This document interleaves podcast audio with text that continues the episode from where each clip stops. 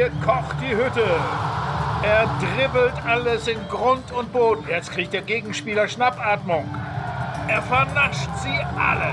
Im Lichte der untergehenden Sonne küsst der Ball die Latte. Die Grätsche aller Grätschen. Lupfen jetzt! Lupfen! Also, kicken kann er. Kicken kann er. Das ist unser Motto. Das ist der Name unseres Podcasts hier, der Fußball-Podcast von Zeit Online. Mein Name ist Fabian Scheler. Schön, dass Sie mit dabei sind. Ich bin Sportredakteur bei Zeit Online. Ich bin auch Podcast-Host eines anderen Podcasts, nämlich des Nachrichtenpodcasts Was jetzt? Aber heute hier als Fußball-Experte will ich nicht sagen, denn der Experte sitzt mir gegenüber. Gerade habe ich ihm noch äh, einen Ellenbogen ins Gesicht gedrückt und als er am Boden lag, bin ich nochmal mit dem Schuh ihm auf die Brust gestiegen. Ein äh, giftig gemeintes Hallo an dich, Olli. Oliver Fritsch. Hola, Fabian. Heute geht's zur Sache. Andalusisches Temperament. Wir rangeln es heute aus, äh, unser Urteil. Es ist mir völlig fremd, mir persönlich, das, was heute äh, hier behandelt wird. Willst du damit etwa dich selber schon als Gentleman positionieren auf dem Feld? Ja, ich war als Fußballer zu brav. Und wer weiß, wofür noch alles. Umso faszinierter bin ich von dem Spieler, um den es heute geht. Ja, ich war auch immer eher derjenige, der in der Rudelbildung sozusagen die Leute weggezogen hat und äh, nicht derjenige, der die, die Rudelbildung gestartet hat. Ähm, das heißt, wir beide äh, sind geeignet dafür, um unsere Bewunderung für einen Skill-Ausdruck zu verleihen, den wir beide offenbar nicht haben. Denn wir reden heute über Sergio Ramos, einer der meistgewünschten Fußballer unserer Hörerschaft, wenn nicht vielleicht sogar der meistgewünschte Spieler unserer Hörer und Hörerinnen, denn er ist zum einen äh, Verteidiger. Das haben wir hier nicht so häufig im Podcast. Äh, diese Lücke füllen wir heute. Und wir reden deshalb heute, worauf kommt es eigentlich an beim Verteidigen? Wir reden aber auch über 20 Jahre Weltklasse-Fußball auf allerhöchstem Niveau. Und ich habe heute, Olli, ich habe gerade noch mal die letzten Minuten meiner Vorbereitung äh, so ein bisschen drüber nachgedacht und ich habe richtig viel Lust auf diese Folge. Wenn wir können über so viele Sachen reden, wenn wir über Sergio Ramos reden, wir werden es nicht alles schaffen, aber wir können reden über das Verteidigen, über das Anführen, über Eitelkeiten, über die Kunst des dreckigen Siegs. Ähm, wir könnten stundenlang über die Elfmeterpsychologie sprechen oder ja über die, die dunklen Künste, die José Mourinho vor allem äh, zur Perfektion trainiert hat. Wir könnten reden auch über die perfekte Grätsche oder auch über das äh, Theaterstück, äh, das bei einer roten Karte aufgeführt wird. Das alles nämlich ist Teil von Sergio Ramos Vita. Äh, darauf werden wir gleich zu sprechen kommen. Ich will einmal kurz zurückblicken auf eure gemeinsame Folge vom letzten Mal. Du hast ja mit Christian äh, die Netflix-Doku, die über David Beckham äh, erschienen ist, zum Anlass genommen. Unsere, ja, ich glaube, es war die erste Classics-Folge, wie nennt man, wie nennen wir die? Classics, Legendenfolge, mhm, äh, mhm, aufzunehmen. Ja. Kam sehr gut an, gab sehr viele Mails, viele Vorschläge für weitere Classic-Folgen. Und äh, ich fand es auch sehr angenehm, euch zuzuhören. Es gab Kritik, äh, die kam aber nicht schriftlich. Ähm, meine Frau Katharina hat äh, sich mokiert, dass ich auf eine Frage von Christian falsch geantwortet habe, nämlich ob meine Frau besser singt als ich. Und ich habe ehrlicherweise ich mit Nein geantwortet. Äh, und äh, das kann sie auch gar nicht so bestreiten, aber mir, von mir wurde gefordert, mehr galant zu sein. Ich dachte, beim Singen kommt es nicht so drauf an, das wäre so eins der wenigen Fächer, wo man irgendwie vielleicht auch stolz drauf ist oder es muss einem nicht peinlich sein, wenn man es nicht kann, so wie beim Rechnen beispielsweise. Aber das führte zu Dissonanzen und vermutlich muss ich das jetzt bald äh, bei einer peinlichen Gelegenheit unter Beweis stellen, äh, was natürlich mein Scheitern nach sich ziehen soll. Hm, das habe ich mir jetzt selbst eingebrockt. Den Gesangspodcast haben wir noch nicht im Angebot bei Zeit und bei Zeit Online. Aber ähm, falls es ihn gibt, dann denke ich mal, bist du einer der ersten Gäste, hm. die dort antreten werden. Äh, gegen mich würdest du gewinnen, das kann ich dir schon verraten. Ich kann gar nicht singen. Ich habe kein Quiz vorbereitet heute, so wie Christian beim letzten Mal. Fand ich eine sehr schöne Idee, äh, dass er den, den Beckham in dir gesucht hat. Aber äh, ich habe eine Frage unseres Hörers, Christian S. Äh, der wollte nämlich wissen, ob du auch mal ein Tor geschossen hast aus 45 Metern. Ich soll dir diese Frage stellen. Tatsächlich. Äh, der Torwart hat mir den Ball zugespielt, wollte ihn klären, stand aber nicht im 16er, sondern so daneben. Und habe ich ihn direkt genommen. Er tippte noch einmal auf, glaube ich. Also es waren keine, ja. keine, nichts für die, äh, für die B-Note, aber drin war er. Christian S., irgendwo habe ich den Namen schon mal gehört. So, wir kommen zu unserer Rubrik Mr. X. Äh, Mr. X hat sich auch nochmal, ja, Olli, sag du es einfach. Er ließ sich das nicht nehmen. Beim letzten Mal war Mr. X im Urlaub. Ähm, aber er möchte unbedingt etwas zu David Beckham loswerden. Mr. X schreibt, von wegen nur Show und mit dem gewinnt man nix. Uli Hoeneß lag falsch. Hat eindeutig sportliche Gründe, dass Beckham so bekannt war. Freistoßkünstler, Fernschusszkünstler, Flankenkünstler, Selbstvermarktungskünstler. Machte immer sein Ding, toll, auch als junger Spieler bei Alex Ferguson. Gewann sehr viel, außer mit Nationalmannschaft, aber das gilt für jeden Engländer nach Bobby Charlton. Haare heute noch echt? Fragezeichen. Super Doku jedenfalls. 93 Punkte. Auch er also der, offenbar ein Anhänger des Fußballers David Beckham und nicht nur des Popstars äh, David Beckham. Das war ja so ein bisschen die große Frage, die über eurer Folge geschwebt hat. Für alle, die sie noch nicht gehört haben, eine Hörempfehlung auch von mir. Und ähm, der zweite Fußballer, den Mr. X besprochen hat, der ist heute so ein bisschen thematischer zu unserer heutigen Folge, richtig? Richtig. Äh, Nico Schlotterbeck. Mr. X schreibt: Guter Bundesliga-Verteidiger. Großer Einsatz, vorteilhafte Härte, Geschwindigkeit okay. Vorteil Linksfuß. Initiativer Spieler, der zu verrückten Sachen neigt. Klammer auf, Ballverlust, Elfmeter, Klammer zu. Es fällt auf, dass er schnell von Mitspielern, Gündogan oder Experten, Mertesacker, öffentlich kritisiert wird. Heißt, offenbar zu selbstbewusst. Vielleicht nervt auch nur sein Bizep-Jubel. Nicht förderlich für seine Entwicklung, dass er neben Hummels spielt, also oft alleine verteidigt. Hätte besser das Angebot aus Spanien annehmen sollen. 82 Punkte. Mhm.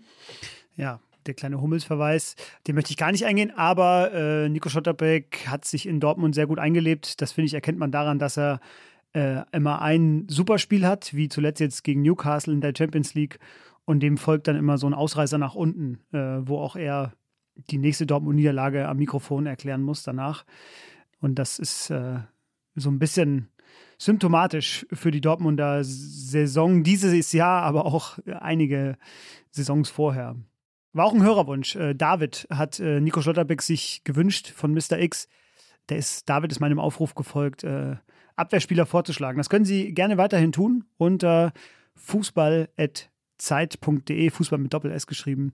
Da nehmen wir alles entgegen, was Sie sich wünschen. Olli, willst du noch was sagen zu, zu Nico Schlotterbeck? Ist so ein Macher auf dem Platz. Ne? Also der äh, treibt äh, Sachen voran und äh, schießt auch Tore. Äh, bereitet Tore vor, taucht überall auf, ist nicht so richtig strategisch oft und ja, Nationalmannschaft so ein bisschen Wackelkandidat. Aber in, ich glaube, in Kader könnte man ihn nehmen, in die Startelf eher nicht. Hm.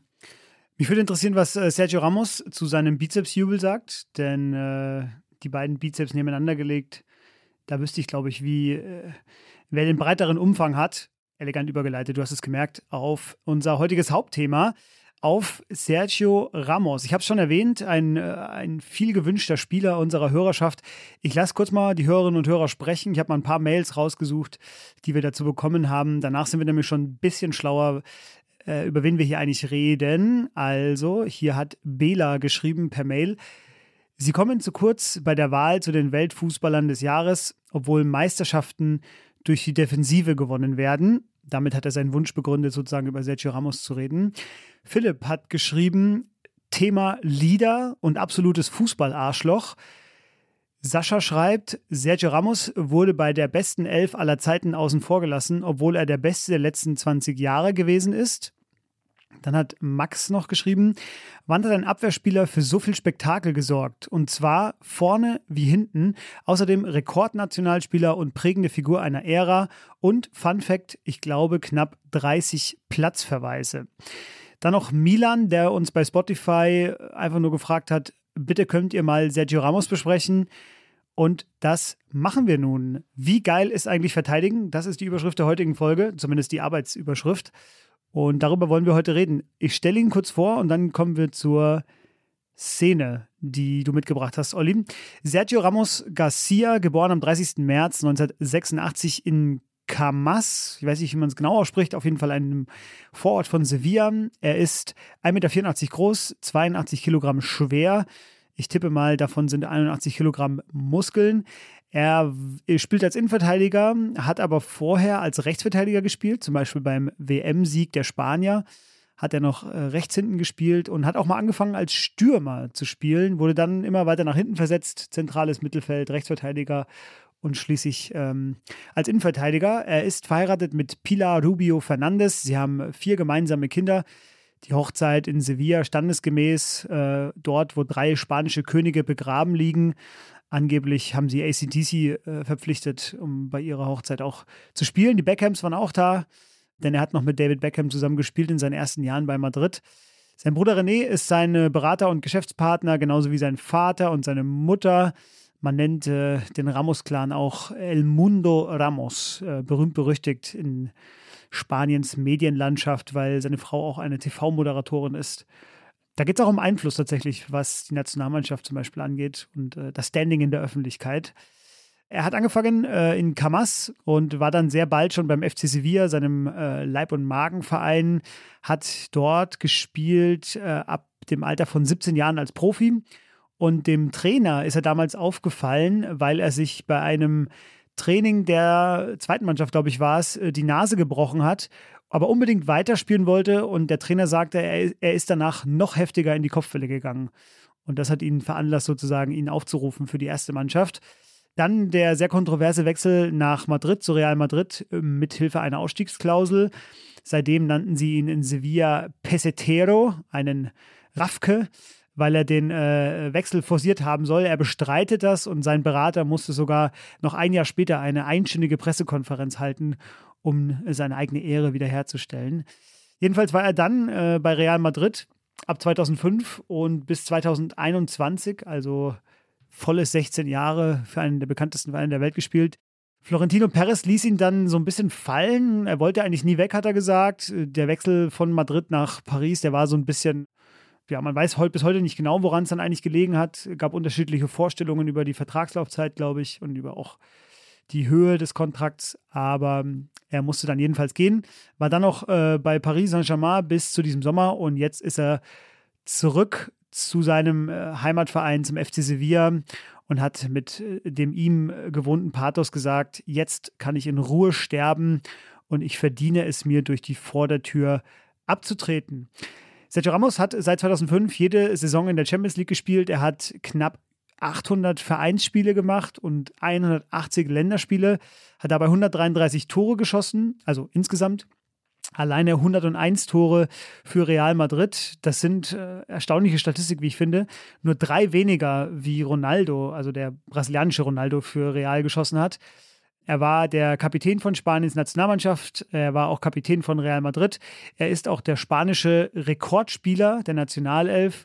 Und in der ewigen Real Madrid-Liste ist er auf Platz 4. Wir haben schon gehört von unserem Hörer, er hat äh, einige Platzverweise gesammelt, darüber werden wir heute reden. Äh, es waren insgesamt 28 und alleine fünf davon gegen Barcelona. Erstaunlicherweise hat er nie einen im Nationaltrikot bekommen. Das fand ich dann doch interessant, dass er quasi nur in der Liga im Clubtrikot äh, rot oder gelb-rot gesehen hat, aber nie im Nationaltrikot. Ja, er hat die spanische Dominanzphase mitgemacht zwischen 2008 und 2012. Er war also zweimal Europameister, einmal Weltmeister. Er war mit Real Madrid viermal Champions League-Sieger und hat auch ja, weitere diverse nationale Titel geholt, äh, Weltpokale. Und über ihn sind auch zwei Dokus erschienen, die bei Amazon laufen. The Heart of Sergio Ramos hat bei einem Bewertungsportal 2,4 von 10 Sterne bekommen. Und dann, weil das offenbar so gut ankam, gab es noch die Folgeepisode The Legend of Sergio Ramos. Und ich habe mal reingeguckt, also wer sich angesichts dieser Weltlage, in der wir uns gerade befinden, etwas richtig Banales angucken will, der ist dort genau richtig. Olli, deine Szene bitte. Seine bekannteste Szene. Du hast ja schon gesagt, oh, was ich, 133 Tore oder so. Mhm. und das ist jetzt auch ein Tor. Ist ein Abwehrspieler, der aber Tore schießt. Und das war ein sehr wichtigstes, vielleicht das Wichtigste in der Vereinsgeschichte von Real Madrid. Das sagen zumindest einige Chronisten und Fans. Champions League Finale 2014. Real spielt gegen den Stadtrivalen Atletico, ne, den Außenseiter. Aber der Außenseiter führt 1 zu 0. Nachspielzeit.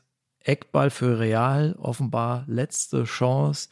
Ecke fliegt rein, sehr hoch, kommt so zentral, ungefähr 11 Meter Punkt, befinden wir uns. Ramos mit Anlauf steigt hoch, erwischt ihn am höchstmöglichen Punkt, den Ball, und drückt ihn durch eine Drehung im Oberkörper aufs lange Eck. Äh, Ball tickt einmal auf, ist aber unhaltbar.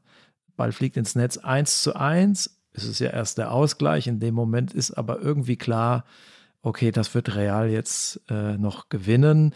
Die Spieler auf der Bank, ähm, ich habe Xabi Alonso vor Augen, ich glaube, der war gesperrt in dem Spiel, springen auf. Ich glaube, man merkt ihnen auch an, okay, jetzt werden wir es auch gewinnen. So kam es dann auch. 4 zu 1 gewinnt Real. Ich glaube, es wäre auch ein bisschen eine Schmach gewesen in der Stadt, äh, sich das von Atletico Madrid und Diego Simeone, der schon wieder auftaucht, äh, nehmen zu lassen. Also warum die Szene? Weil, wenn es drauf ankommt, äh, braucht man seine besten Spieler, äh, braucht man Höchstleistung, den entscheidenden Moment da zu sein. Und das hat Ramos in dem Moment gemacht, hat seine Mannschaft da rausgeholt aus, aus diesem Loch.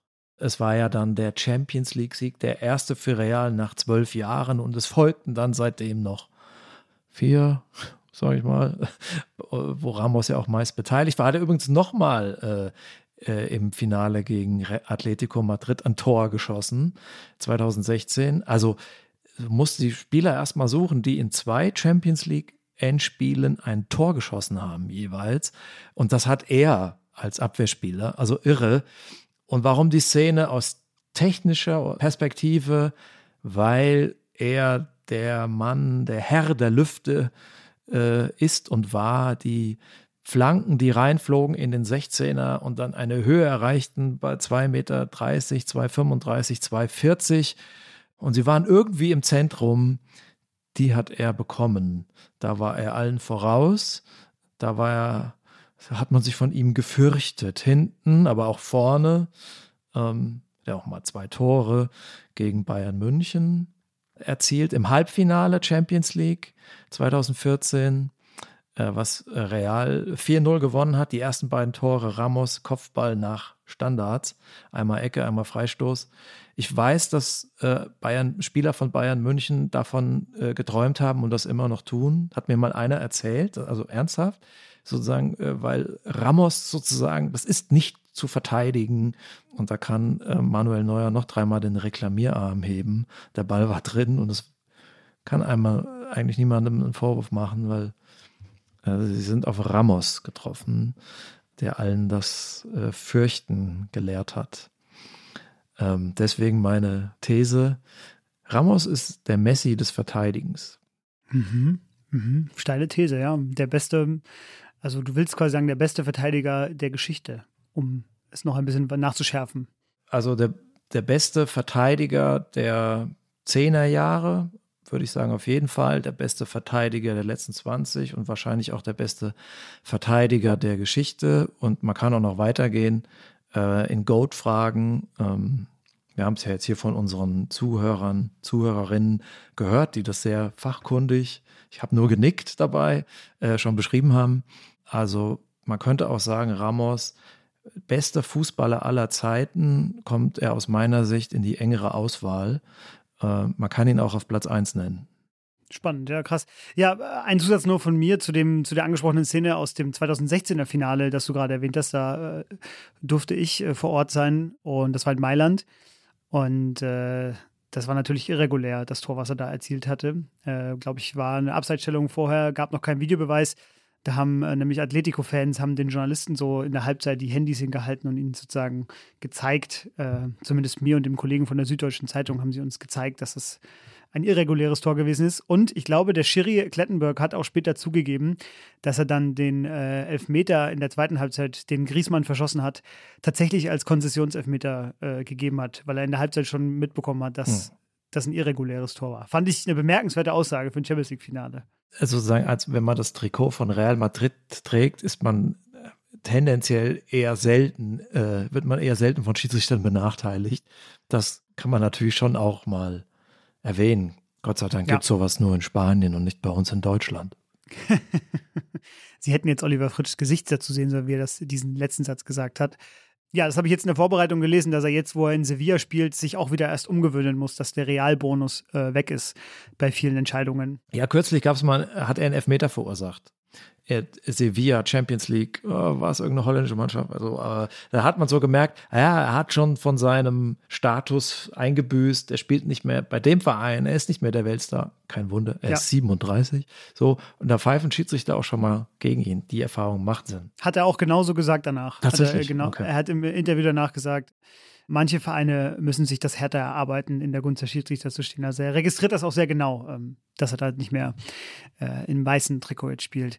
Ja, äh, dann sagt über ihn, er ist der Beste der Welt, der Beste aller Zeiten. Äh, ich denke mal, er meinte Verteidiger. Mit Sidan können, sollten wir mal einen Podcast einladen. Er War letztes Mal schon unser, unser Zeuge. Ich äh, höre es jetzt auch ja. wieder.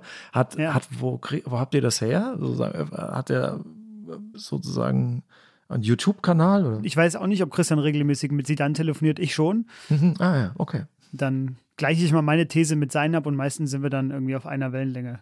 Das ist, ist einfach so. Kann ich jetzt nicht, kann ich jetzt nicht genauer äh, betiteln oder benennen. Ähm, ich würde zu deiner These nur noch ein was hinzufügen, bevor wir gleich noch äh, genauer ins Detail gehen, was er eigentlich drauf hat. Äh, er ist ein Verteidiger mit Leib und Herz, aber mit der Seele eines Stürmers.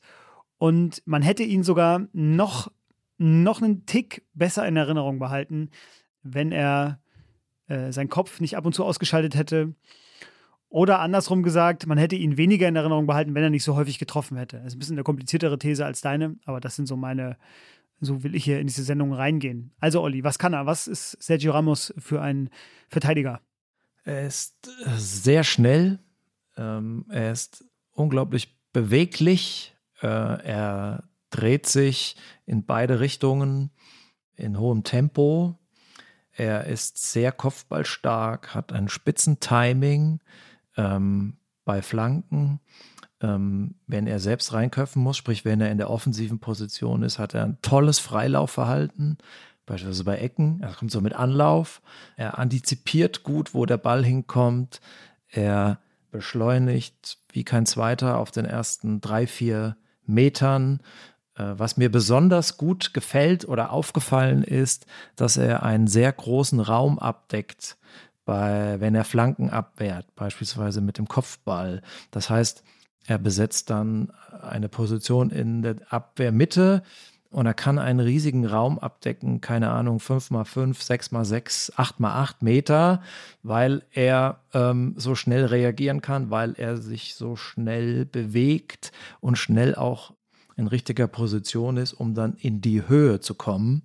Ähm, es gibt Fußballer, die sind auch kopfballstark, sagt man erstmal.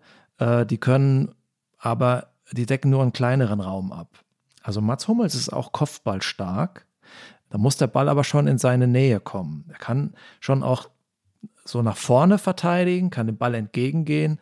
Äh, wenn der Ball in seinen Rücken kommt, hat er wieder Schwächen. Beispielsweise neulich beim 0 zu 1 gegen Bayern München. Oder Per Mertesacker beispielsweise hat vor allen Dingen eigentlich nur dort verteidigt, wo er gerade steht in dem Moment. Das heißt, er hat da wenig Mobilität. Ramos äh, deckt einen riesigen Raum ab und kommt auch noch dann dorthin, äh, selbst was, in Räume, die sich hinter seinem Rücken befinden, weil er sie so schnell dann eben drehen kann. Und auf dem Boden ist er quasi, also Ramos ist eigentlich nicht auszuspielen. Also selbst von den besten Stürmern der Welt. Ich meine, es sei denn, sie haben jetzt gerade so einen Vorteil, äh, weil sie mehr Raum haben, weil sie einen Vorsprung haben, weil sie freigespielt wurden, ähm, weil Ramos in dem Moment vielleicht zu weit weg ist, weil die äh, Abwehr in Unterzahl ist. Das passiert, kann ja nicht jedes Tor verhindern. Aber so im 1 gegen 1 ist er quasi so wie Messi. Also wenn man Messi gegen Ramos äh, spielen lassen würde, eins gegen eins, so über, übers Feld oder irgendwie mit Anlauf, Messi gegen Ramos, das wäre eine, das wäre ein Spektakel. Und ich weiß nicht, wer da. Ja, das gab's ja. Genau, es gab's ja und äh, auch Ramos war oft der Sieger. Hat ja auch so ein, so ein Special-Trick, sag ich mal, äh, wenn er mit seinem Bein, was hinten steht, äh, noch äh, den Dribbelnden verteidigen kann. Ne? Also nicht der, nicht das, das Bein, mit dem er reinsticht, sozusagen in den äh, in das in, in, in, in, auf den Ball, auf den in den, in den Zweikampf, sondern äh, wenn der äh, Stürmer eine Finte macht und dann einen Haken schlägt, kann Ramos noch mit seinem hinteren Bein, sag jetzt mal, äh, mit seinem Standbein, das noch so hochschnellen und ausfahren, dass äh, es wie ein Spielbein zum Spielbein wird. Ähm, äh, das ist, äh, das ist mir fällt kein zweiter Verteidiger ein, der, der so viel abdeckt, der so ein Bollwerk ist. Äh, es gibt welche, die kommen da so ein bisschen ran.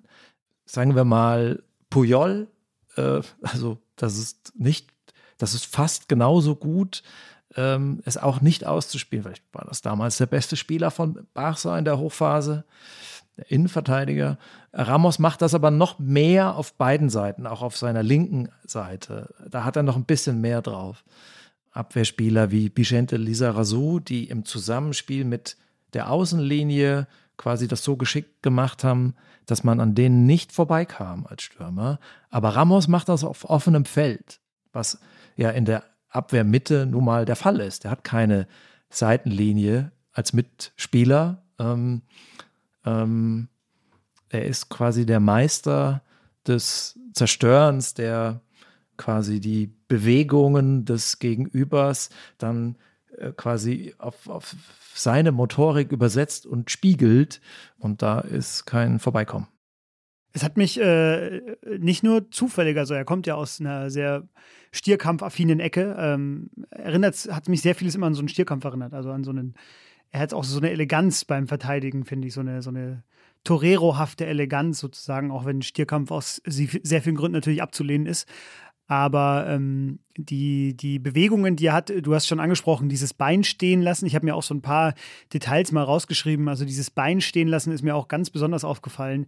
Da brauchst du ja auch überhaupt erstmal den Mut, und die Gewissheit, dass du da jetzt keinen Fall verursachst, dass du das Bein dann noch so hinten stehen lässt, um so Schüsse zu blocken oder Pässe abzufangen oder den, den Gegner einfach aufzuhalten, dann äh, eine andere Verteidigungstechnik von ihm ist diejenige, dass er das Bein hochnimmt, was man eigentlich ja abgepfiffen bekommt, schnell auch mal als Verteidiger. Aber er schafft es, den Ball so schnell wegzuspitzeln und das Bein so schnell wieder runterzunehmen, dass es dann eben kein Foul ist. Auch eine sehr elegante Bewegung von ihm. Er hat äh, ja Volley-Verteidigungsschläge in, weiß ich nicht, zwei Metern Lufthöhe äh, gemacht, also hat eine unfassbare Athletik. Er ist ja auch nicht der allergrößte mit 1,84 Meter für einen Verteidiger. Äh, ja, und die Gerätsche, da könnten wir jetzt, habe ich schon in der Einleitung gesagt, stundenlang drüber sprechen, das wäre eine eigene Abhandlung. Man kann ja da auch schnell zu spät sein mit der Grätsche und es ist ja auch das letzte Mittel, weil man liegt ja dann am Boden und hat dann wenige andere Optionen. Aber er ist dann auch immer extrem schnell aufgestanden wieder. Also wenn er gegrätscht hat, war er so schnell wieder auf den Beinen, dass er sich danach schnell wieder viele Optionen eben verschafft hat. Und äh, ja, das ist so ein bisschen das, was mir an ihm aufgefallen ist. Andere hast du alles gesagt. Ich habe mir hier aufgeschrieben, Köpfen, Rennen, Ringen. Das ist so ein bisschen das, äh, seine, seine, seine Kernkompetenz. Und ähm, ja, diese Sekundärtugend der, der Verantwortungsübernahme, des Leaderships, Deswegen wurde er in Spanien ja, glaube ich, auch so verehrt als Kapitän, auch wenn er von Real Madrid kam. Aber ja, diese Führungsqualität, die er hat, gibt es eine schöne Anekdote von ihm, äh, was so seine mentale Stärke auch angeht. Er hat ja 2012 im, im Halbfinale gegen die Bayern diesen ikonischen Elfmeter verschossen, der ganz weit übers Tor ging von Manuel Neuer. Und danach hat Manuel Neuer ihn auch so ein bisschen veräppelt. Hat irgendwie, glaube ich, gesagt, äh, ich wusste gar nicht, dass Sergio Ramos am liebsten drüber schießt. Und äh, Ramos hat sich dann revanchiert. äh, danach im Finale hat er, nach dem Finale, was die Bayern verloren hatten in München, hat er gesagt, ich wusste gar nicht, dass Manuel Neuer so gern Finale spielt. Ähm, das ist aber nicht die Geschichte, die ich erzählen möchte, sondern er hat ja diesen Elfmeter verschossen und ein paar Wochen später war die EM, wo Spanien ja auch äh, Europameister wurde, wurde und äh, es war klar, es konnte zum Elfmeterschießen kommen und er hat sich nach diesem Elfmeter gesagt, den nächsten Elfmeter, den ich ähm, bekomme, den werde ich äh, per Panenka sozusagen in die Mitte lupfen. Und äh, das hat er dann so lange trainiert, abseits der Kameras auf dem spanischen Trainingsgelände. Und es war dann tatsächlich das Elfmeterschießen im Halbfinale gegen Portugal. Äh, er war der vierte Schütze, glaube ich. Und äh, er setzt zum Panenka an. Also, weil er genau gewusst hat, äh, keiner wird damit rechnen. Also ich äh, habe den letzten verschossen, ganz weit drüber. Niemand wird mir zutrauen, dass ich jetzt den nächsten in die Mitte lupfe. Aber er hat das so gut trainiert und so präzise dann ausgeführt, dass Spanien eben äh, auch dank seines Elfmeters dann ins Finale eingezogen ist. Und ich fand das sehr eine sehr vielsagende Szene über seine äh, Mentalität, die er auch hat und ähm, ja, die ihm auszeichnet. Olli, was sollten sich denn äh, 14-jährige Jungs oder auch Mädchen, die jetzt gerade, sage ich mal so, in eine sehr körperliche Phase übergehen des Fußballs, was sollten die sich bei ihm abschauen? Geschick im Zweikampf, das äh, Risikomanagement im Zweikampf. Also Grätschen nur, wenn es sein muss, natürlich. Das ist das Gebot eine, eines jeden Verteidigers, weil wenn man grätscht, liegt man am Boden. Und damit trifft man eine Entscheidung und geht ein gewisses Risiko ein. Manchmal ist es aber das letzte Mittel. Aber wenn man gegrätscht hat und am Boden liegt, muss man schnell wieder hoch. Das hast du gesagt. Und ich glaube, da war er der, äh, der Schnellste, der sich so dann auch wieder in Position brachte, um dann Schüsse zu blocken, Schüsse reinzuspringen. Man kann sich von ihm auch abschauen als Verteidiger, Verteidigerin, wie man so ein bisschen zockt. Sprich, der Ballführende ist ja eigentlich im Vorteil. So, ne? Er hat den Ball und äh, trifft so die erste Entscheidung, aber als Abwehrspieler kann ich natürlich auch Mindgames spielen. Das heißt, ich kann dem so eine Seite anbieten, ein bisschen öffnen. Ich kann sie aber auch nur zum Schein anbieten. Ne? Also es gibt da, es finden dort Finten statt. Äh, Manchmal gibt es auch Gegenfinten und der äh, Stürmer rechnet damit oder berechnet das ein. Aber Ramos war auch im Zocken wahnsinnig gut. Das heißt natürlich, als Abwehrspieler muss man darauf achten, äh, muss man wissen, ähm, welche Optionen hat überhaupt äh, mein Gegenspieler. Und die gibt es natürlich im Fußball, weil banale Sache, aber man bewegt sich quasi auf den Füßen, auf den Extremitäten fort, mit denen man ja den Ball auch spielt. Ähm, und da gibt es immer so kleine Zeitfenster, äh, äh, wo man den Ball nicht kontrollieren kann, weil man ja laufen muss. Ne? Und äh, clevere Abwehrspieler äh, berechnen das ein oder haben das so verinnerlicht, intuitiv auch. Wann ist mein Gegner in einer schwächeren Position als jetzt? So, ne, wenn Messi den Ball am linken Fuß hat, dann wird es auch für Ramos eng. So, ne, in dem Moment, weil der den quasi wie mit der Hand führen kann. Aber der muss ja dann den nächsten Schritt machen und da ist ein Moment frei, wo ich zustechen kann. Messi selbst will natürlich äh, mich da auch so reinlocken und zu dem Schritt verlocken und plötzlich, zack, bin ich als Abwehrspieler getunnelt, ne, weil ich quasi das Tackling angesetzt habe. Äh, äh, mit Ramos war das aber nicht möglich oder nicht so ohne weiteres, ähm, weil er war so schnell in den Reaktionen äh, auf die Bewegungen des ballführenden Gegners, vielleicht auch die Hüftbewegungen, also da, wo man auch erkennt, wo es jetzt im nächsten Moment hingeht.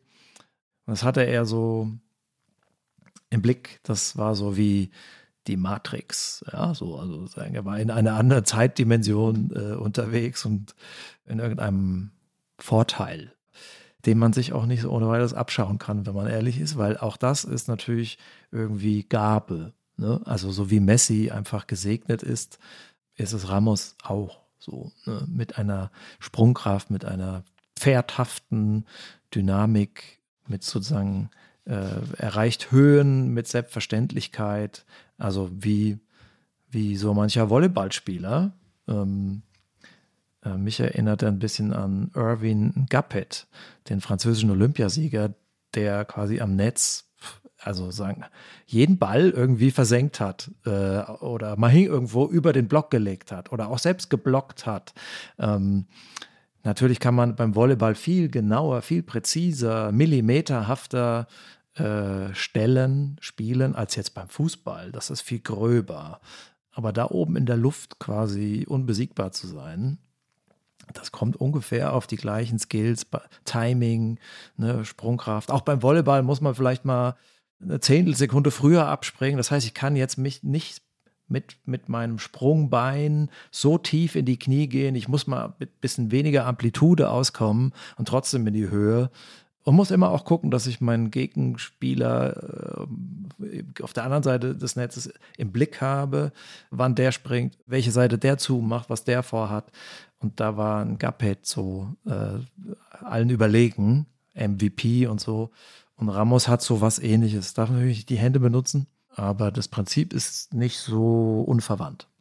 Das nennt man, glaube ich, dann die Augenraum-Körperkoordination. Wahrscheinlich nennt man es ganz anders, aber das ist das vielleicht ausgeprägteste bei ihm. Äh, ich fand es immer interessant, weil du jetzt die ganze Zeit schon mit Messi ihn sozusagen erzählst oder anhand von Messi miterzählst, dass er ja auch äh, zu den Hochzeiten der, der Klassikos, oder Klassiko ist immer Hochzeit, aber damals die Klassiko 2010, 2011, so diese Jahre mit Mourinho gegen Pep, das waren ja wirklich fiese Duelle und ich habe mich immer gefragt, äh, wie die sich dann vertragen haben. Also er hat ja teilweise Messi umgegrätscht, hat später dann mit ihm in Paris zusammengespielt. Wahrscheinlich haben sie sich da längst vertragen gehabt. Aber zum Beispiel mit Karls Puyol hat er ja einmal bei einem Klassiko mitten ins Gesicht eine geschallert und zwei Wochen später hat er dann mit ihm in der Nationalmannschaft das Innenverteidiger-Duo gegeben. Äh, genauso das gleiche mit Piquet. Also es war immer eine, ich fand, ich habe da immer so, so, so, mit so einer Art Bewunderung an dieser, äh, also es ist irgendwie sehr ein interessantes Phänomen am Fußball, dass man sich so anfeinden kann auf dem Fußballplatz und zwei Wochen später steht man aber in der gleichen Mannschaft äh, nebeneinander und verteidigt gemeinsam. Äh, er hat mal erzählt, dass er sich mit Piquet irgendwie mal ausgesprochen hat. Er hat gesagt, wir gehen jetzt kein Bier zusammen trinken, aber ich habe ihm irgendwann mal zur Seite genommen und gesagt, du pass auf, wir sind hier keine kleinen Kinder, äh, wir sind äh, keine Profis, wenn wir uns so verhalten wie bisher. Also, äh, du brauchst mich für ein gutes Turnier, ich brauche dich für ein gutes Turnier, also lass uns das hier irgendwie über die Bühne bringen. Und damit war das dann, glaube ich, auf einer professionellen Ebene geklärt. Aber ich finde es ein interessantes Fußballphänomen, was man an ihm erzählen kann, dass dieses Winning Ugly, diese Mentalität, die er hat, äh, also er, ich glaube, Brad Gilbert hat das ja eigentlich über das Tennis geschrieben, äh, das Buch Winning Ugly, aber ich glaube, er meinte auch Sergio Ramos. Also er ist die Verkörperung von diesem Mantra. Und äh, irgendwie hat das ja eine Faszination. Also man will den Ramos ja auf jeden Fall in seinem eigenen Team haben und nicht im anderen Team. Und man hegt, äh, wir haben es ja beide schon in der, in, der Einführung gerade gesagt, man hegt irgendeine komische äh, Sympathie für solche Anführer, für solche Gruppenchefs, weil man gewinnt im Fußball ja nicht mit äh, Handshakes und Friedensliedern. So, äh, also das wird nicht funktionieren. Also wie die Spanier das hinbekommen haben zwischen 2.8 und 2.12, das war schon eine Leistung. Ich meine, über die, über die Rivalitäten zwischen den Katalanen und den Andalusiern oder den Hauptstädtern, Kastilien und so, verweisen wir jetzt mal auf unsere Kollegin äh, im Politikressort. Aber ähm, zum Spieler Ramos selbst und wie er auftritt, welche seine Mentalität ist, sagen wir es mal positiv. Er ist nicht einer wie Nico Schlotterbeck, äh, der vorm Eckball Scherze macht, mit seinem äh, Gegenspieler, der dann in seinem Rücken entschwindet, äh, wie Upamecano und das 1 zu 0 macht. Ja. Das hat man jetzt von Ramos nicht gesehen. Und man hat auch nicht gehört, dass er danach darüber erzählt hätte, so wie Schlotterbeck das getan hat. Also Ramos war ein äh, Zerstörer und das hat er gelebt. Gibt ein YouTube-Video Ramos gegen Diego Costa damals. Das ist wirklich vier Minuten zusammengeschnittener purer Hass, dem Stürmer von Atletico damals. Ja, das, das waren die zwei richtigen zusammen. Also Ramos hat was Kriegerisches. Äh, man kann auch sagen, er ist zu emotional, zu gierig und hat was Brutales gehabt. Und äh, wie hat unser Leser, unser Zuhörer äh, geschrieben, Arschloch? Also das kann man natürlich so sehen. Fußball-Arschloch, ja. Ja, und das muss man jetzt auch nicht verteidigen. Also äh, ein Stück weit gehört das dazu. Äh, und wir wollen jetzt auch nicht päpstlicher sein als der Papst so, aber natürlich sind das zu viele rote Karten und es gab hässliche Szenen. Es gab diese Geschichte mit Salah im Finale 2018 in Kiew. äh, quasi der dann nicht mehr weiterspielen konnte. Will man so gewinnen? Ich finde nicht. Also Härte, ja, ein Foul passiert mal. Als Abwehrspieler fliegt man auch mal runter.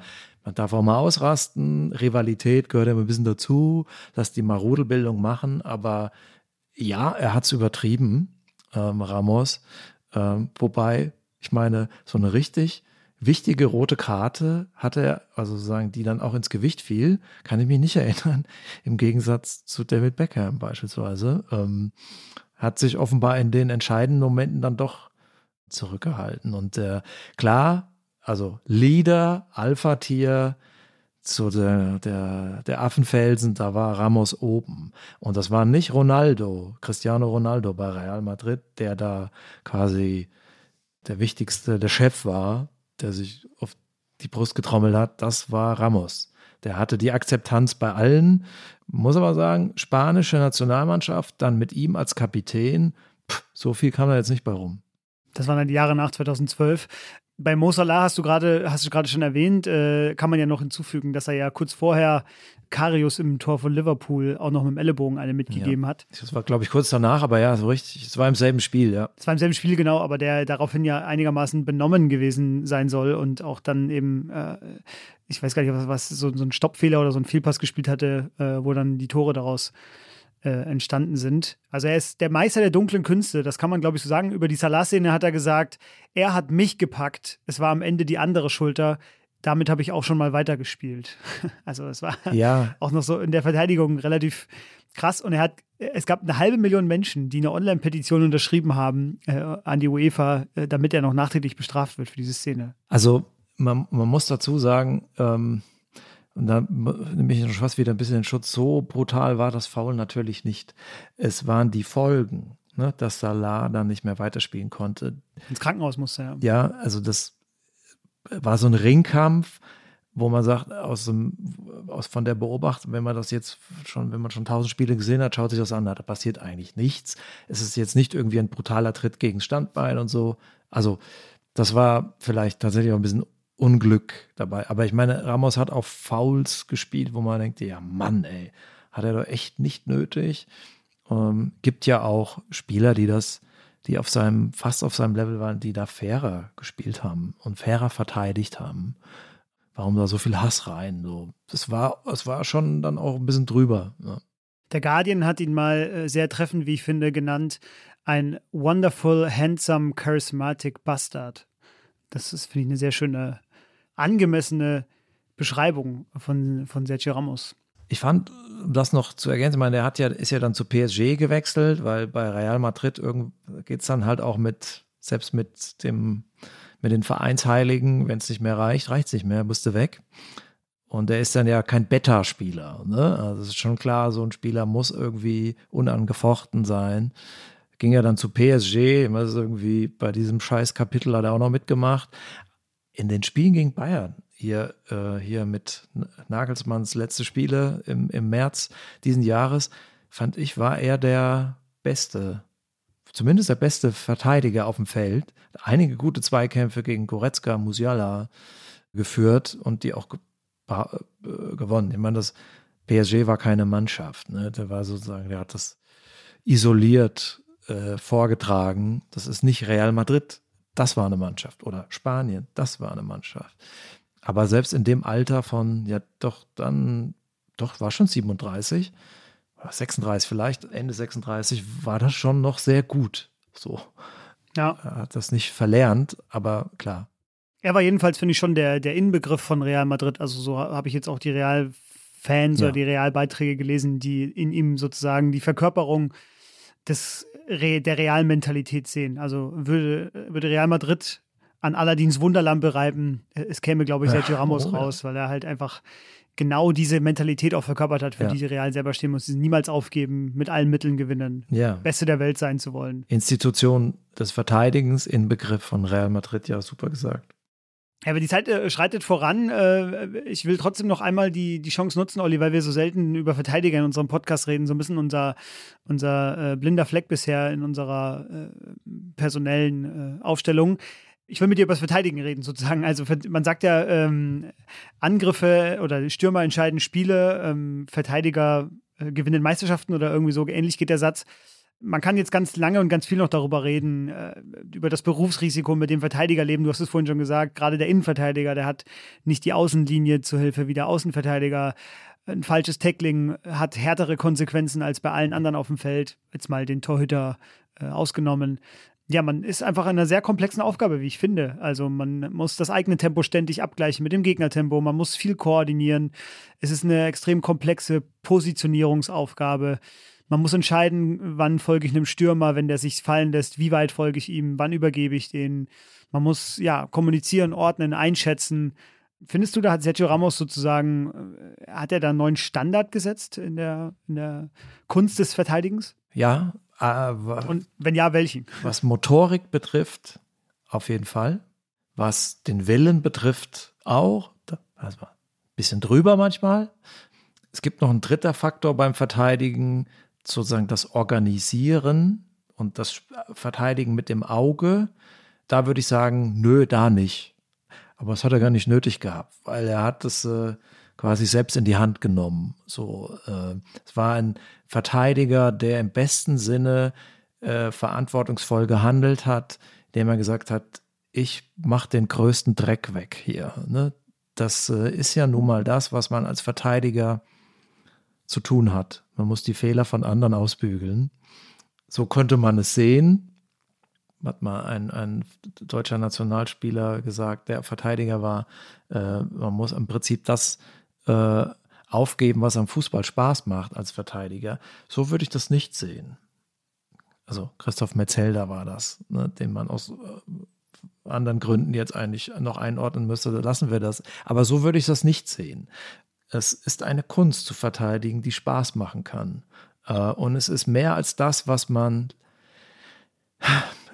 wir haben ja mal gesagt, im Füllkrugland, ich könnte mal sagen, im Jürgen Kohler Land darunter versteht. Ne? Also es gibt ja auch so einen in Deutschen so einen Hang, so eine Liebe zu den, zur Waldhofschule, zu den, äh, die das mit Einsatz machen, mit Härte, auch gegen sich selbst, die also rein wuchten, äh, die äh, sozusagen mit, mit letztem Einsatz, also die letzte Tat in ihrem Leben, das Tor verhindern. Natürlich gehört das dazu, aber verteidigen ist auch sehr viel Geschick, ist sehr viel Motorik, ist Mindgame, ist, wie du gesagt hast, Entscheidungen treffen, wahrnehmen, äh, sich eben dort einbringen im Zerstören. Das kann wahnsinnig viel Spaß machen und es erfordert große Skills, die, wenn man sagt, du musst die Zweikämpfe gewinnen, ihr müsst die Zweikämpfe gewinnen und so, als wäre das nur eine Frage des Willens. So, natürlich gehört es dazu, aber es gibt auch echt viel darüber hinaus. Und das äh, äh, wäre schön, wenn wir mit unserem Podcast ein bisschen dazu beitragen könnten, dass man äh, das mehr würdigt äh, und anerkennt. Äh, die kleinen Sachen, die, die dazugehören, den Gegner am Tore schießen zu hindern. Ich meine, mit der beste Verteidiger Deutschlands war Philipp Lahm. Der hat in seinem Leben keine rote Karte bekommen. Der äh, hat nie hart gespielt, fast nie. Ja, also sozusagen so diese chirurgischen Grätschen, wo, wo, der, wo der Gegner quasi auf dem Boden schwebt, so und sozusagen, wo beide dann Hand in Hand aufstehen, aber äh, der Verteidiger hat den Ball erobert. Das ist äh, äh, auch die Kunst des Verteidigens. Natürlich darf es auch mal krachen, so, so gehört ja auch zum Fußball. Aber es ist so viel facettenreicher, das äh, Verteidigen, als ähm, äh, es quasi in, in, ja, in der, auch in der Berichterstattung, in der Diskussion über Fußball vorkommt. Da, glaube ich, sollten wir irgendwie unsere Zuhörerinnen darum bitten, ihr Auge zu schulen, zu gucken, ja, wie machen die das eigentlich? Manchmal muss man gar nicht eingreifen im direkten Sinne, also an den Ball, sondern äh, ja, durch, durch geschicktes Stellungsspiel. Ne? Das reicht natürlich nicht immer, aber manchmal ist es schon genug, dass man den Laufpass, den Passweg zustellt, äh, dass man jemanden ins Abseits stellt, zum Beispiel, äh, dass man jemanden abschirmt im Rücken äh, und doppelt im richtigen Moment. Das äh, sind so Geschicklichkeitsdinge. Natürlich reden wir dann auch nicht nur über individuelle Skills, sondern man verteidigt ja kollektiv äh, in, in einer Viererkette beispielsweise. Und äh, das ist alles höchst strategisch und nicht weniger wert als das äh, Angreifen. Deswegen ist es natürlich völlig richtig, dass man sagt, warum wurde Ramos niemals Goat oder Weltfußballer? Der letzte Verteidiger, der das wurde, war Fabio Cannavaro. Weltmeisterkapitän Italiens, das war halt vor der großen Messi-Ronaldo-Ära. Und auch der, der war 1,76 Meter. Ramos ist 1,84 Meter. Ich würde fast sagen, der ist noch ein bisschen klein. Ich würde da gerne mal nachmessen, ob Ramos wirklich 1,84 ist. Mir kommt dann so ein bisschen kleiner vor. Und der dritte äh, äh, Spitzenverteidiger, den wir auch schon genannt haben, Karls Puyol, ist 1,78. Also so die Riesen, die verlieren dann oft auch ein wenig an, an sozusagen, da wird der Wendekreis ein bisschen größer. Bei den Rio Ferdinands und ja. Jaap Stams und ja. Jerome Boatengs genau. und Virgil van Dijks. Genau, also die heute sind die sehr physischen Verteidiger in Mode, auch in Deutschland. Niklas Süle beispielsweise, Antonio Rüdiger, also echte Betonmasten, die sind gut, keine Frage, aber sie kommen nicht ran an, nicht ganz ran an die drei, die ich jetzt genannt habe.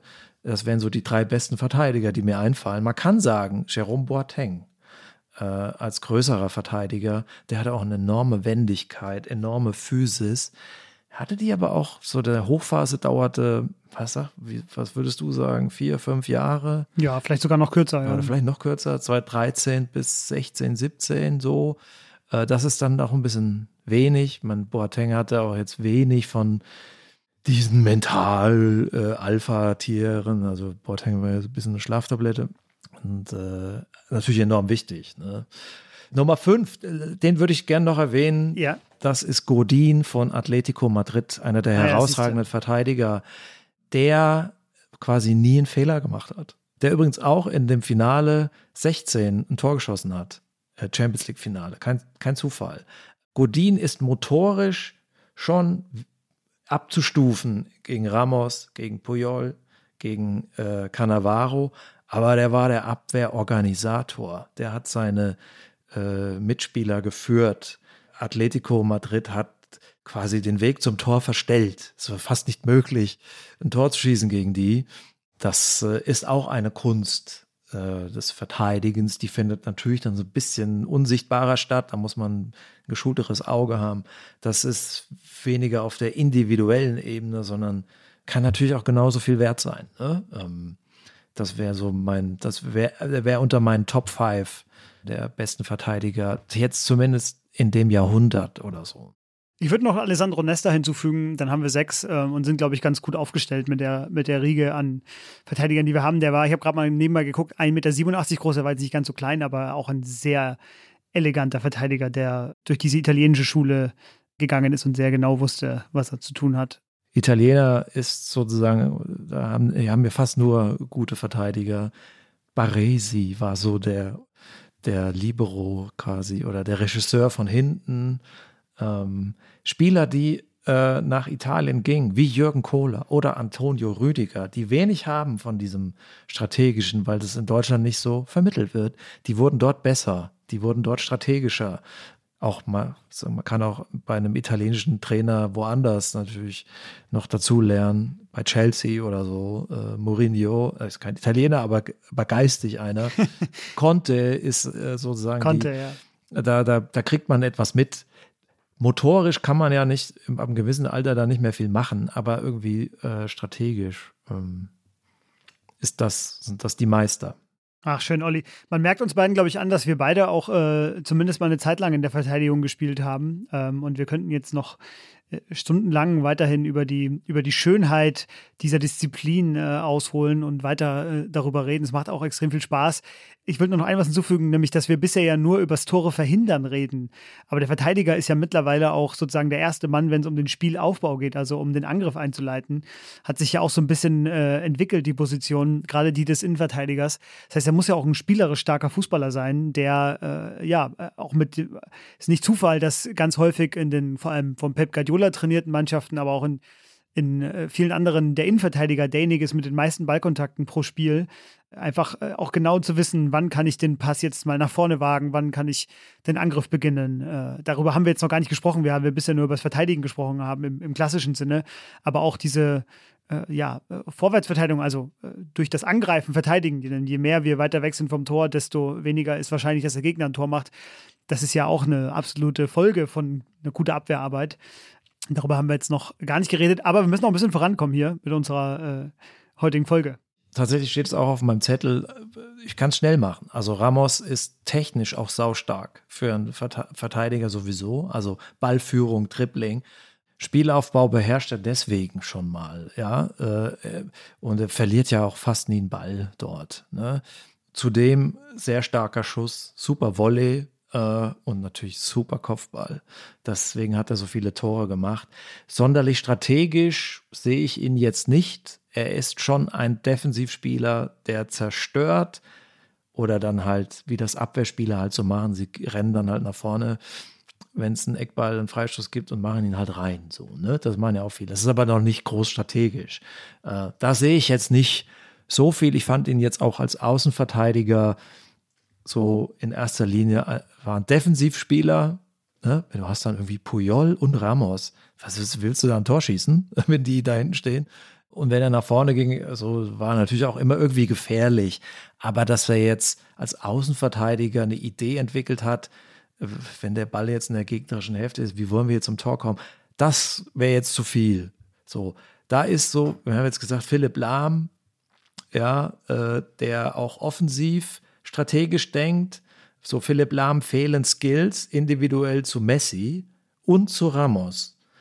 Einmal offensiv, einmal defensiv. Aber er ist, es ist nicht zu entscheiden, ob das ein offensiver Spieler war oder ein defensiver Spieler, weil er quasi das völlig ausbalanciert hat. Übrigens auch sein Vorgänger Lothar Matthäus, der, äh, äh wenn, mir, wenn ich nachdenke, wer sind die besten Defensivspieler Deutschlands, in der Geschichte, kommt mir eher zuerst. Ne? Der Maradona 86 im Finale ausgeschaltet.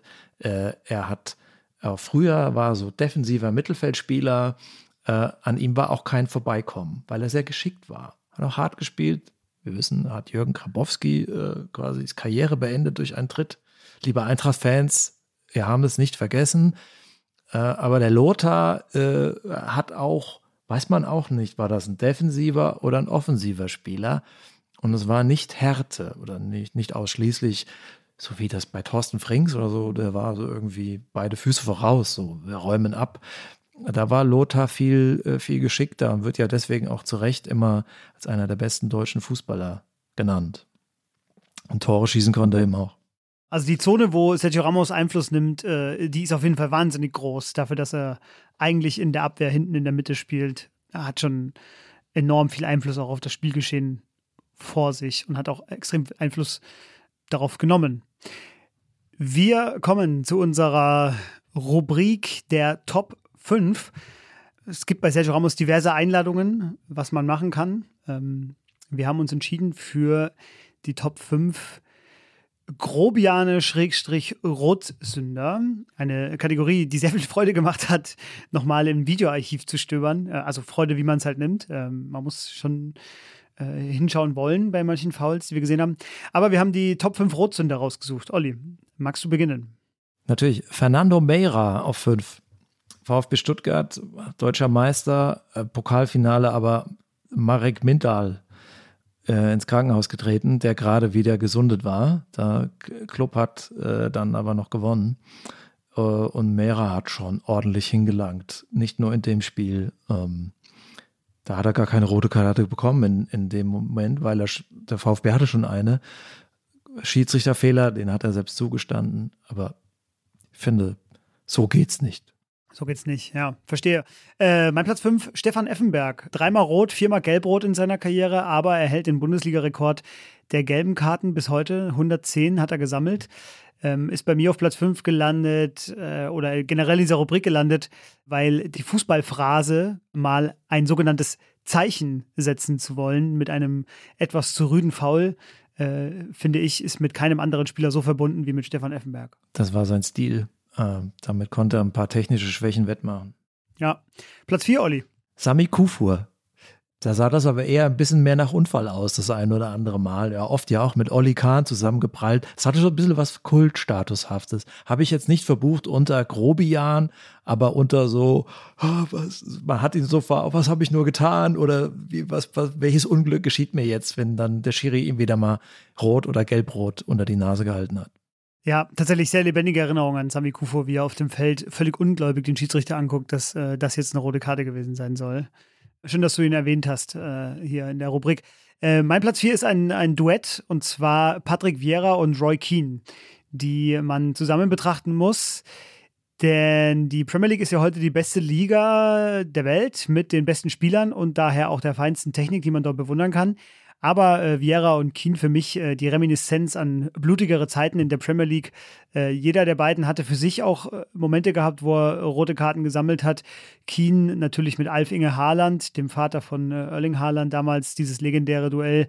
Und äh, Vieira hat sich fast immer in den großen Spielen rote Karten geholt, also gegen Liverpool oder Manchester United. Aber was ich so interessant fand, war diese Rivalität untereinander, die natürlich auch sehr intensiv ausgetragen worden ist. Und Patrick Vieira, der hält auch bis heute den Rekord der meisten roten Karten in der Premier League. Und bei ihm war es immer so der Grenzgang zwischen absolut genialer Ballbehandlung und Balleroberung oder halt eben dem rotwürdigen Foul. Das hat mich sehr fasziniert. Auf drei Vinnie Jones, The X, gibt es auf YouTube ein Video, die schnellste gelbe Karte der Premier League. Anstoß Gegner und Vinnie Jones rennt quasi hin und tritt ihm einfach so, weiß nicht, mit dem Knie in die Magengrube. Gelb. Mein Platz 3, Jens Nowotny. Äh, für mich so ein bisschen der Gentleman unter den Raubeinen. Äh, der ist mir jetzt eigentlich nie auch von seinem ganzen Wesen her und von seinem ganzen Gemüt her so als heftiger Treter aufgefallen. Äh, aber er ist auch so ein bisschen, steht dafür, dass man einfach manchmal einfach muss man hinlangen. So, er hält zusammen mit Luis Gustavo den Bundesliga-Rekord mit acht Platzverweisen. Ähm, ich habe mir alle nochmal angeguckt. Äh, viermal ist er quasi so von hinten im Laufduell in die Beine gelaufen. Das war so ein bisschen zu spät gekommen. Aber er hat auch viermal richtig knackig hingelangt, also so fußbruchartig draufgehalten. Also richtig, richtig böse Fouls auch von Jens. Wurden ja auch bei jeder roten Karte ungläubig den Schiri angeguckt, so Semi-Kufo-artig. Konnte es immer gar nicht fassen, dass es jetzt ihn trifft. Oh, zwei bei mir, Christian Wörns, äh, Protagonist der legendären Waldhofschule, also wie Jürgen Kohler äh, oder Dieter Schlindwein. Also äh, nicht technisch verteidigen, sondern dass die Funken sprühen. WM-Viertelfinale gegen Davor Schuker, äh, Notbremse, rote Karte. Muss aber sagen, auch schlechter Pass von Matthäus. Der muss so ein bisschen ausputzen, äh, den Fehler vom alten Lothar. Aber auch sonst das destruktive Element. Äh, sonst eher so irgendwie so im Reden, ja, so ein bisschen langsam. Der Jürgen Klinsmann ist unehrlich, weil er ihn nicht nominiert hat, aber da darf man sich nicht täuschen lassen. Tja, ja, sehr schön, sehr schöner Platz zwei. Äh, mein Platz zwei, ein Chilene, Gerdi Medel oder Medel, ich glaube Medel wird er ausgesprochen, 1,71 Meter groß, ähm, aber für mich so ein Hybrid aus äh, Türsteher, Rockerbanden, Anführer und Bulldogge.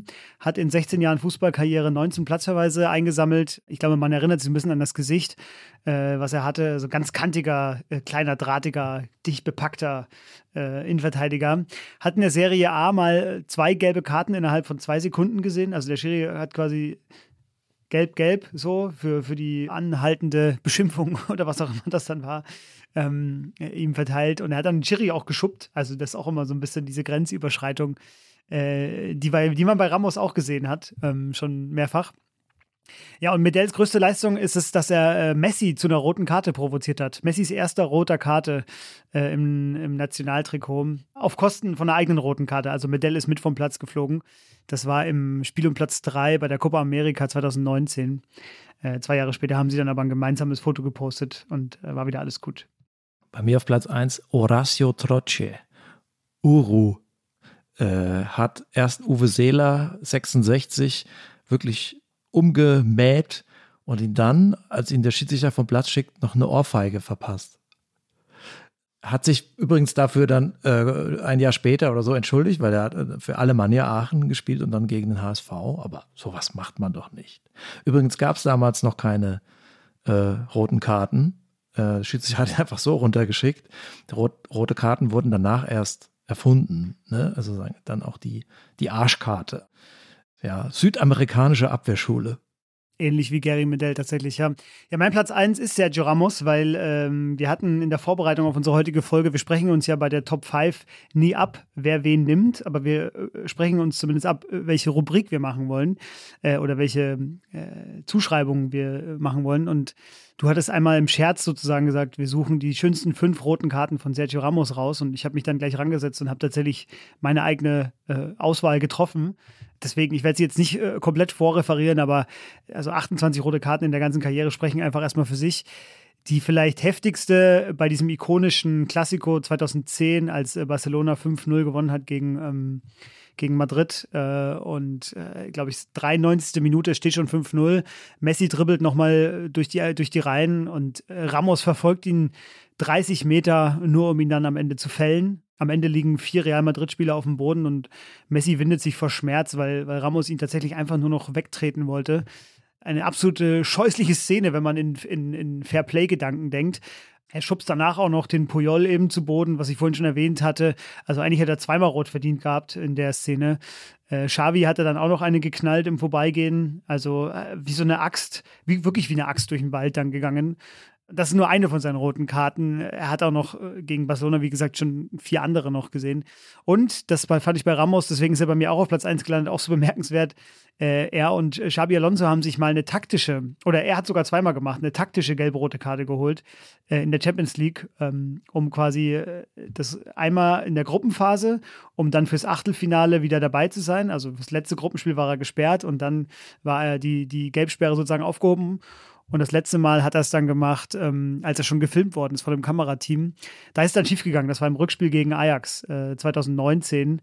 Da wollte er nach dem Real-Hinspielsieg 2 zu 1, hat er gedacht, naja, das schaukeln wir schon im Rückspiel, hat sich quasi gelb-rot geholt und wurde dann von seinem Kamerateam begleitet, wie er auf der Tribüne saß und das Ausscheiden gegen Ajax damals äh, von der Tribüne aus verfolgt hat. Äh, ein recht peinlicher Moment auch für Sergio Ramos damals. Ja, ja. Deswegen bei mir verdienter Platz 1. Eigene Liga, eigene Liga, Ramos.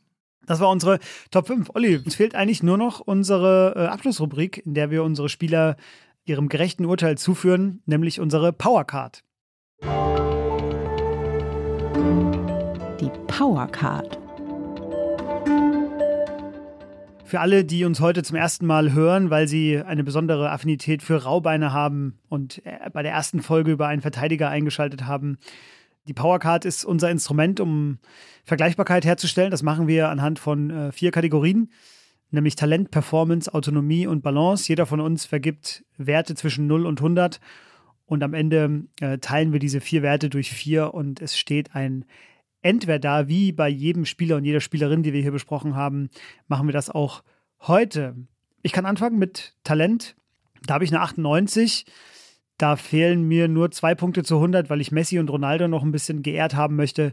Aber ja, Tore verteidigen, Übersicht, der Organisationsgrad, Leadership, alles, was wir heute besprochen haben, Kopfballstärke, das ist Wahnsinn. Sergio Ramos ist ein wahnsinnig guter, herausragender Verteidiger. 100, also die Kunst des Verteidigens, beherrscht alle Fein- und Grobheiten des Verteidigens, ist ein Zerstörer, er kann zupacken, äh, zustechen, er kennt die, den schwachen Moment selbst der stärksten Gegner, dreht sich schnell, ist wendig, ist beweglich, springt hoch, extra klasse im Timing, Herr der Lüfte, ist schnell und im individuellen Verteidigen ein, ein, ein neuer Maßstab. Äh, und die Konkurrenz war ja schon groß auf dieser Position, Stichwort Puyol, Cannavaro. Er war noch ein Tick besser. Mal gucken, wer der Nächste sein wird. Ich sehe momentan im Weltfußball keinen, der sich da aufdrängt. Deswegen 100. Kategorie Performance bei mir eine 99. Äh, ich möchte noch einmal kurz seine Fitness äh, hervorheben, sozusagen, also seine Arbeit am eigenen Körper, äh, teilweise bis zu zehn Stunden am Tag an irgendwelchen Geräten gearbeitet, gerade in so Reha-Phasen, wenn er sich von Verletzungen erholt hat. Hat sie natürlich so Sachen nach Hause bauen lassen wie eine Überdruckkammer, um eine Sauerstofftherapie dort zu machen äh, um mehr Sauerstoff im Blut zu haben. Er hat so ein, gibt ein Video von ihm 2015, wie er auf so einem Anti-Schwerkraft-Laufband läuft, äh, von der NASA entwickelt. Äh, also er ist so ein, so ein Gladiator, so ein Biest, äh, der es auch von mir nicht geschafft hat, durch eine so Softie-Doku, die er da über sich hat drehen lassen, äh, normalisiert zu werden. Das möchte ich auch gar nicht. Er soll bei mir so ein bisschen der, der Kämpfer äh, bleiben. Äh, harte Schale, noch härterer Kern. Das ist für mich Sergio Ramos und ähm, den einen Punkt Abzug gibt es bei Performance nur wegen der roten Karten. Ich habe zwei Punkte Abzug. 98, sau viel gewonnen. Zwei Punkte, ein Abzug für Kapitän Spanien. Hm, so, da war jetzt dann doch sehr viel Misserfolg am Ende. Und für PSG dieses Kapitel natürlich. Mhm. Äh, Autonomie? 100. Also ein Spieler, der überall performt. Äh, nicht, weil er quasi der super Organisator und Abwehrchef wäre, sondern weil er überall das Gespür für Gefahr äh, einbringt. In je, jetzt auch wieder in seinem Heimatverein.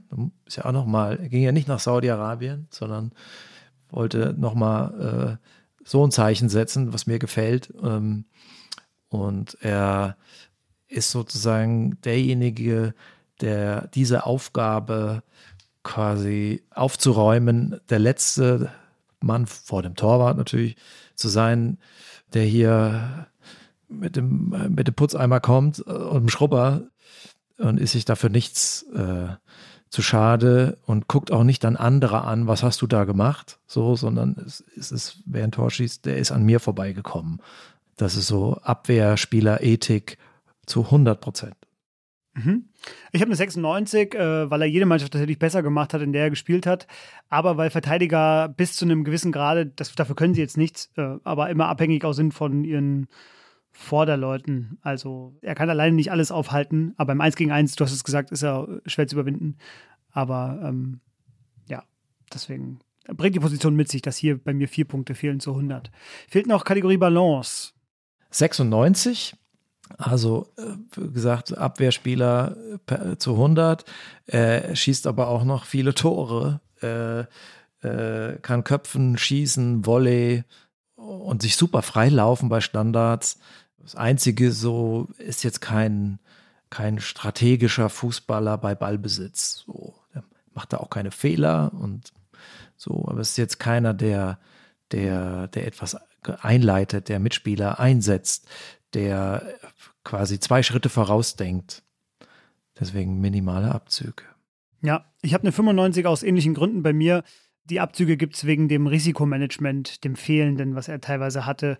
Er hat es in, sage ich mal, 99 Prozent der Fälle gut und richtig gemacht. Aber diese roten Karten sind ja ein Beleg dafür, dass er manchmal einfach die Grenze übertreten hat und ähm, stimmt da seiner Mannschaft dann sozusagen einen Bärendienst erwiesen hat, wie man so schön sagt. Das ist richtig. Hinzu kommt, Real Madrid hat es auch manchmal zu leicht genommen in manchen Spielen. Ich erinnere mich, er mal gegen Borussia Dortmund im Viertelfinale gespielt, 2014. Das Hinspiel 3-0 gewonnen, Dortmund hatte keine Chance. Und im Rückspiel haben dann er und Pepe, ja, das ist ja noch so ein Hau drauf, äh, dann quasi da so ein bisschen rumgespielt äh, und plötzlich stand es 2-0 für Dortmund. Und dann kann das auch mal kippen. Es ist nicht gekippt, aber so, das waren auch so ein bisschen Hallotri-hafte, äh, die dann aber auch wieder anziehen konnten, wenn es ernst wurde. Ne? Also Dortmund hat das Spiel dann nicht gedreht, trotz Heimspiel. Ja, ich habe den Endwert 97. Ich glaube, der höchste von mir jemals vergebene Wert, den ich hier im Podcast vergeben habe. Ja, bei mir auch 98,5. Ja, das war die Powercard für Sergio Ramos. Die Powercard. Das war's äh, mit unserer Folge über Sergio Ramos. Bitte schlagen Sie weiter Spielerinnen und Spieler vor unter fußball.zeit.de. Da nehmen wir alles entgegen. Bitte auch weiterhin so konstruktiv loben und kritisieren. Alles, was Sie per Mail an uns schicken, wird gelesen und auch debattiert äh, bei uns im internen Podcast-Gremium. Und äh, wir freuen uns, dass wir so eine kritische äh, Hörer- und Hörerinnenschaft haben, die uns nicht davonkommen lässt mit unseren Urteilen. Ich mag das sehr. Und ja, Olli, vielen Dank dir für heute. Ich danke und vielen Dank äh, an die Zuhörerinnen und Zuhörer für ihre Aufmerksamkeit. Bis zum nächsten Mal. Und danke auch an Maria von Pool Artists, die uns wie immer hervorragend betreut hat heute in dieser Folge, in dieser etwas langen Folge, aber wenn wir schon mal über Verteidiger reden, dann machen wir das auch sehr gerne und ausführlich. Also vielen Dank an Pool Artists, vielen Dank Maria und bis zum nächsten Mal. Tschüss.